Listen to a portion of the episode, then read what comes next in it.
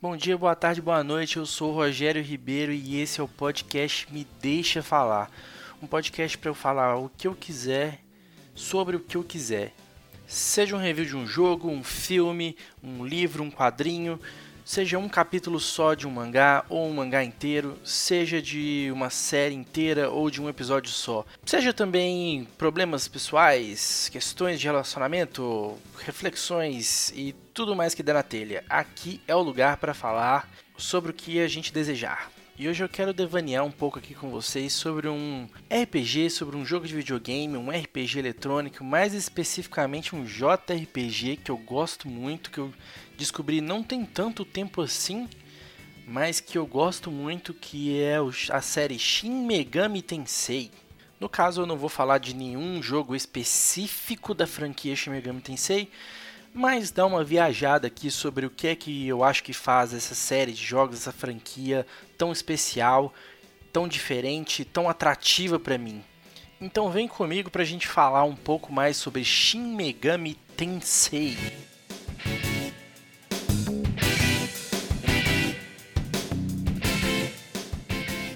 Bom, então vamos lá, né? Shin Megami Tensei. Shin Megami Tensei também conhecido como Mega Ten, né? É uma franquia, né? como eu disse, de JRPG, de RPGs japoneses, criada pela Atlus e que teve seus primeiros jogos lançados lá no início dos anos 1990. Se eu não me engano, foi em 92 o primeiro jogo.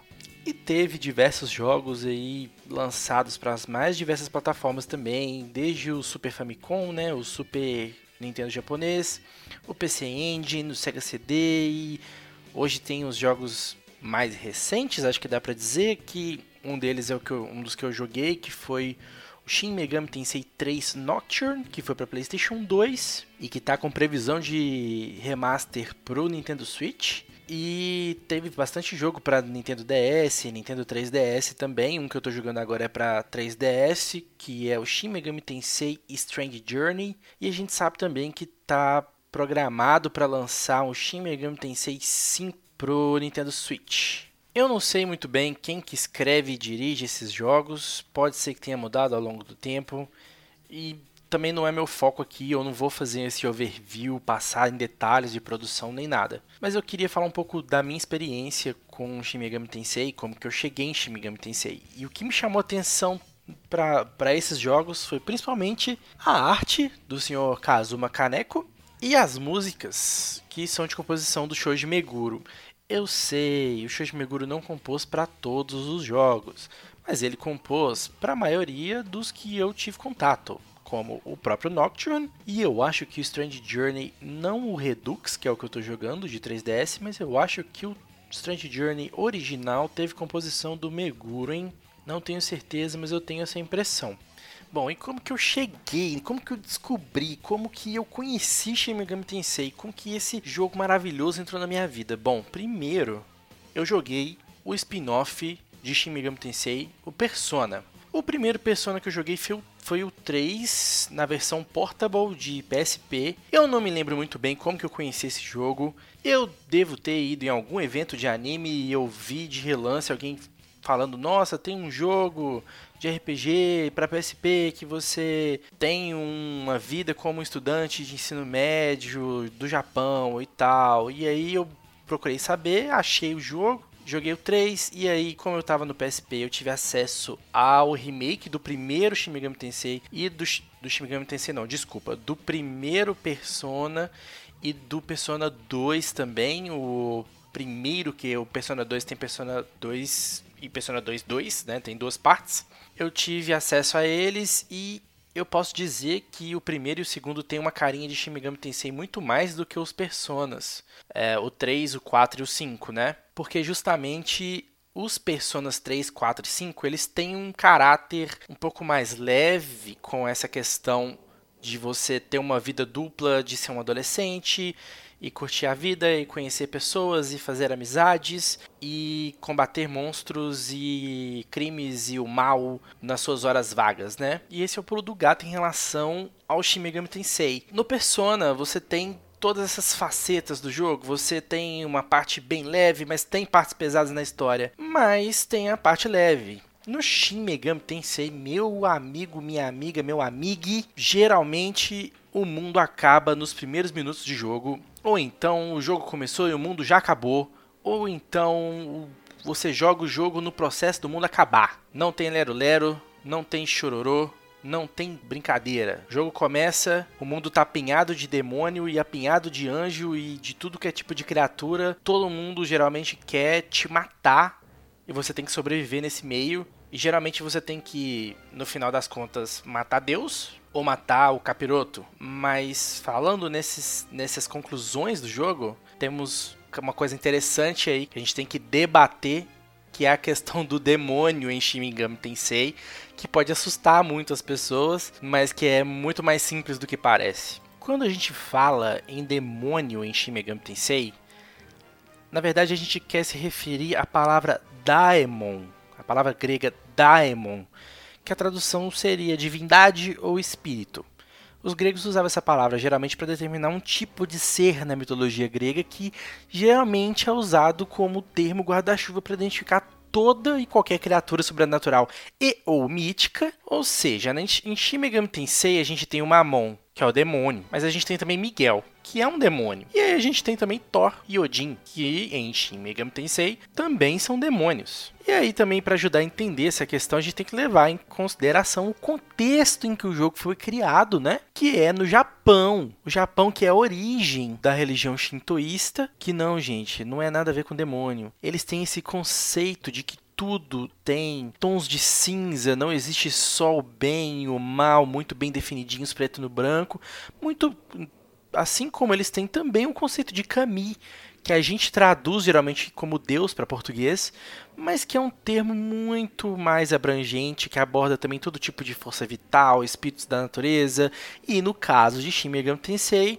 também aborda criaturas mitológicas, né? Então por isso que você tem todas essas questões, assim, né? Então você não pode encarar é, Mamon e Miguel da mesma forma. Eles são vistos como criaturas criaturas dentro da mitologia cristã, não como ai o anjo que para mim que acredito no cristianismo existe e Mamon que para mim que acredito no cristianismo existe no tangente no mundo e representa uma coisa X ou Y. Calma, aqui a gente tá falando de um jogo. Então calma, muita calma nessa hora. Uma das coisas mais legais em Shin Megami Tensei que me faz amar esse jogo é a questão dos alinhamentos. A gente conhece, né, muita gente que tem o costume de jogar RPG, conhece a questão do alinhamento, muito também ligado à questão do Dungeons Dragons, que você tem ali leal, caótico, neutro, bom, mal e neutro. Em Shin Megami Tensei é diferente, mas não é tanto, né? A gente tem três alinhamentos básicos. O da ordem, que é ligado a um mundo que existe paz e ordem, mas que é o custo da liberdade individual e completa sujeição à divindade, né? Na mitologia de Shimigami Tensei, a divindade principal que representa a ordem é Yahvé, o deus cristão, né? Mas, de novo, a gente tem que interpretar o que, que o artista, o que, que a pessoa que escreveu essa história ela quer dizer com isso, né? De novo, contexto Japão. Muitas vezes, na verdade, o que temos aí não é o Deus em si, não é uma raiva contra Deus. A pessoa, a pessoa, que escreveu essa história, ela não odeia Deus. Ela vê essa divindade como a sociedade. No Japão, a sociedade ela a gente admira muito de fora, né? Eles os japoneses vão lá no estádio de futebol na Copa e deixam o estádio limpo, eles são extremamente organizados e aquela coisa toda. Mas tem um lado ruim disso, que é uma sociedade extremamente opressora, que você tem que pensar assim num conjunto, mas muitas vezes em detrimento do seu ser individual, dos seus sonhos, dos seus objetivos, das suas vontades. Quando você nasce, a sociedade determina que você vai viver sua vida de um jeito e morrer de um jeito. E todo mundo que vive para fora dessa linha é considerado um páreo na sociedade japonesa. Então, quando você vê o alinhamento da ordem em Shin Megami Tensei, eles estão falando dessa questão. É uma sociedade, né, pensando na sociedade japonesa, é uma sociedade sim que um país que você tem muita segurança, um país que é muito ordenado e aparentemente as coisas funcionam direitinho, mas a troco de quê, né? Qual é o sofrimento? A gente vê que é um país, por exemplo, com um alto índice de suicídio, é, muita pressão, as pessoas morrem de tanto trabalhar, então qual é o custo para mover as engrenagens dessa sociedade que muitas vezes a gente exotiza e vê como perfeito aqui no, no Ocidente, né? Então pensa na ordem como essa questão. E em contraposição a gente tem o caos, que é a liberdade absoluta, a ausência absoluta de hierarquias, mas também tem um ônus, né? Que é um retorno primitivo a um, uma sociedade completamente selvagem, em que a lei do mais forte é a única lei. Então, quando você não tem nenhum tipo de ordem, nenhum tipo de paz, em consequência disso, os mais fracos vão ser oprimidos também. E como ter um terceiro alinhamento, a gente tem o um alinhamento neutro, que é considerado, mesmo se você for aplicar isso na sua vida, você ser neutro é muito difícil, porque é você caminhar sempre no fio da navalha. Você vai ser sempre uma, você vai ter às vezes que ir para um lado e para o outro para se equilibrar ali no meio e que é muito fácil pender para um dos lados, né? E em Shin Megami Tensei a conotação de um caminho neutro pode ter interpretações variadas. Pode, pode corresponder justamente a essa questão do equilíbrio entre ordem e caos, ou na negação de ambos as influências da ordem e a influência do caos, ou uma afirmação do, do da individualidade, uma valorização da,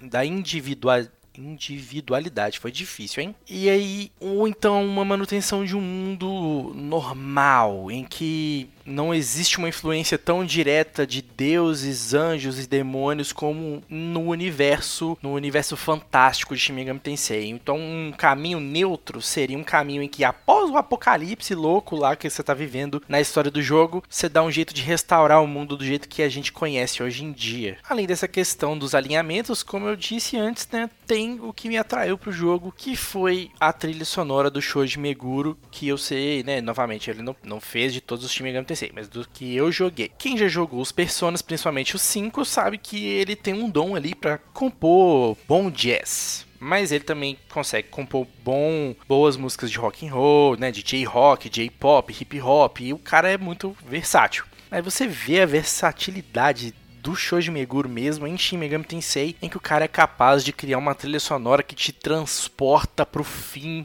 do mundo. É muito louco. Eu ouvir Eternal Throne ao iniciar o Shin Megami Tensei lá, né, colocar o cartuchinho do Shin Megami Tensei Strange Journey lá no seu DS, no seu 3DS, e você fica tipo, é, é isso aí, gente, tem um buraco negro na Antártica, fudeu. Ou então você ouve Fist Battle quando você vai jogar o Shin Megami Tensei 3 Nocturne e fica, é, gente, o mundo tá acabando e a hora do julgamento chegou. É, é impressionante, você ouve a música e você tá no clima, assim, aí o cara te transporta mesmo pro jogo. E tem a questão do Kazuma Kaneko, que eu já tinha falado, né, tinha citado ele como um, um dos artistas que me atraiu pra Shin Megami Tensei, que ele tem uma aquela arte ali mangá anime mas que é muito sóbria para um trabalho, né, que aborda uma história de fantasia. Ele não tem aqueles cabelos doidões, apesar de que tem alguns penteados doidões, mas geralmente o cabelo so, são cores que a gente vê um ser humano nascer com essas cores e tal. Não tem, não, não me lembro de ver personagens assim com cabelo verde, cabelo rosa, cabelo azul e isso ser uma coisa normal. Geralmente quando é assim é porque a pessoa nasceu com cabelo castanho, pintou e tem um motivo na história dela. Porque geralmente, né,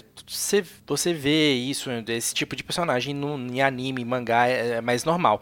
Mas eu acho que aí é que tá o pulo do gato da obra do Kazuma Kaneko, né? Da arte do Kazuma Kaneko. Ele te estabelece ali nesse mundo normal e tangível e que você se identifica para te jogar na merda do apocalipse, sabe?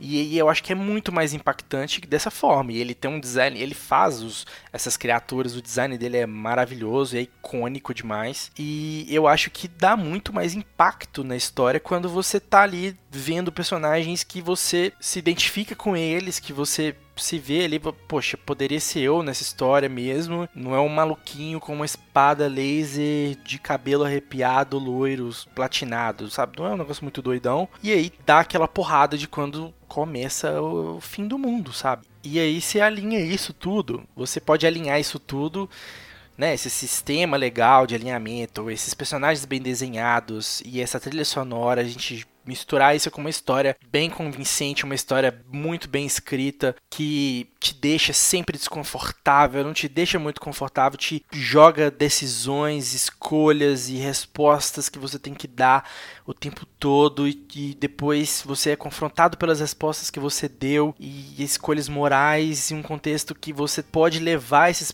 esses personagens, né? Tanto o seu protagonista quanto os outros personagens que são personagens bem escritos, redondinhos, personagens com uma personalidade, com uma construção ali por trás e as suas escolhas no jogo podem levar essas pessoas para o céu ou pro inferno. E mesmo indo pro céu ou indo pro inferno, sempre tem um peso, né? Que é dessas escolhas e um preço que você tem que pagar por essas escolhas que são pesados e densos mas é uma experiência, jogar Shin Megami Tensei é uma experiência memorável que pode ser sim viciante. E é isso queria falar, eu precisava falar, eu tava com essa coisa desse universo do Shin Megami Tensei na minha cabeça e eu ficava pensando o tempo todo em como que isso gera boas histórias, como que é um universo interessante, né? Apesar de que cada um dos jogos se passa num universo diferente, mas a temática é parecida, né?